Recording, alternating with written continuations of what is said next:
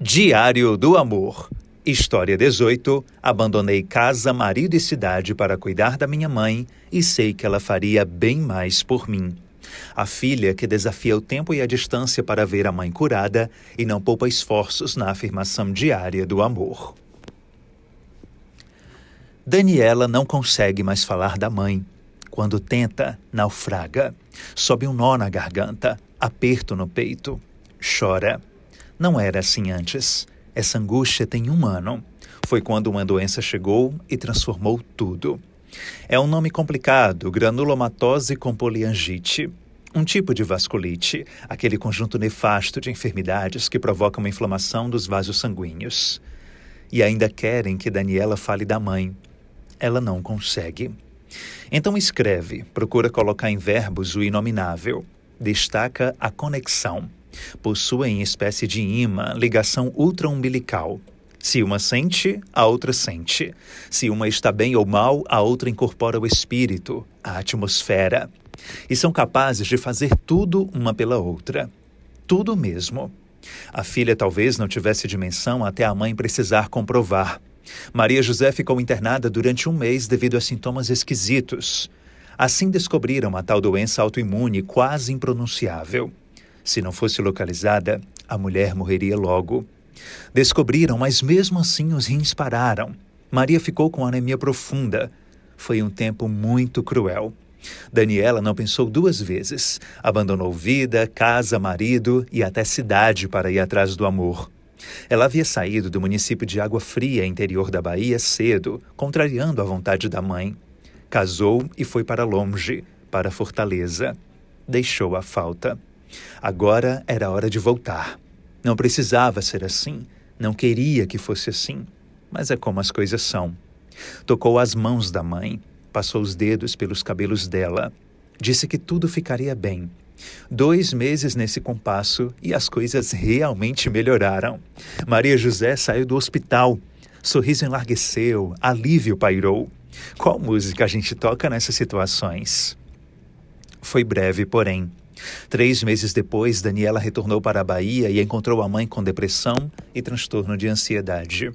Foi a fase mais difícil da minha vida, confessa. Me doeu bastante ter que parar tudo à minha volta. A solidão, a saudade do meu marido, meu porto seguro é insuportável. Chora de novo enquanto escreve.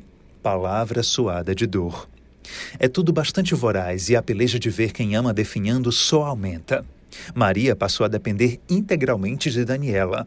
O apoio da família continua essencial, ela sabe e realça. Porém, as noites não deixam de ter tristeza e agonia. Aquela mulher, outrora tão vívida, disposta e ativa, agora está ali, fraquinha, cabisbaixa. Isso não é só injusto, é perverso. A memória surge como elemento salvador nesse caldo amargo. Quando lembra, Daniela encontra força age em meio ao pranto. Maria José criou a filha sozinha numa época em que ser mãe solo era, além de obstáculo, ofensa social. Professora, formou centenas de crianças e jovens na pequena cidade e era exemplo de conduta e trabalho. Na cozinha de casa era outro exemplo de capricho. O melhor tempero era o dela. A pequena filha celebrava a panela fumegando com o um prato quentinho, o cheiro de delícia se espalhando pelos cômodos. Alguns momentos da vida poderiam não passar, congelar naquele instante em que tudo é sossego e certeza. Espero que ela volte a ser metade do que era, que possamos juntas vencer tudo o que vier pela frente, que ela tenha vontade de viver novamente e faça o que mais gosta. Sei que se eu estivesse no lugar dela, ela faria muito mais do que estou fazendo. Tenho certeza.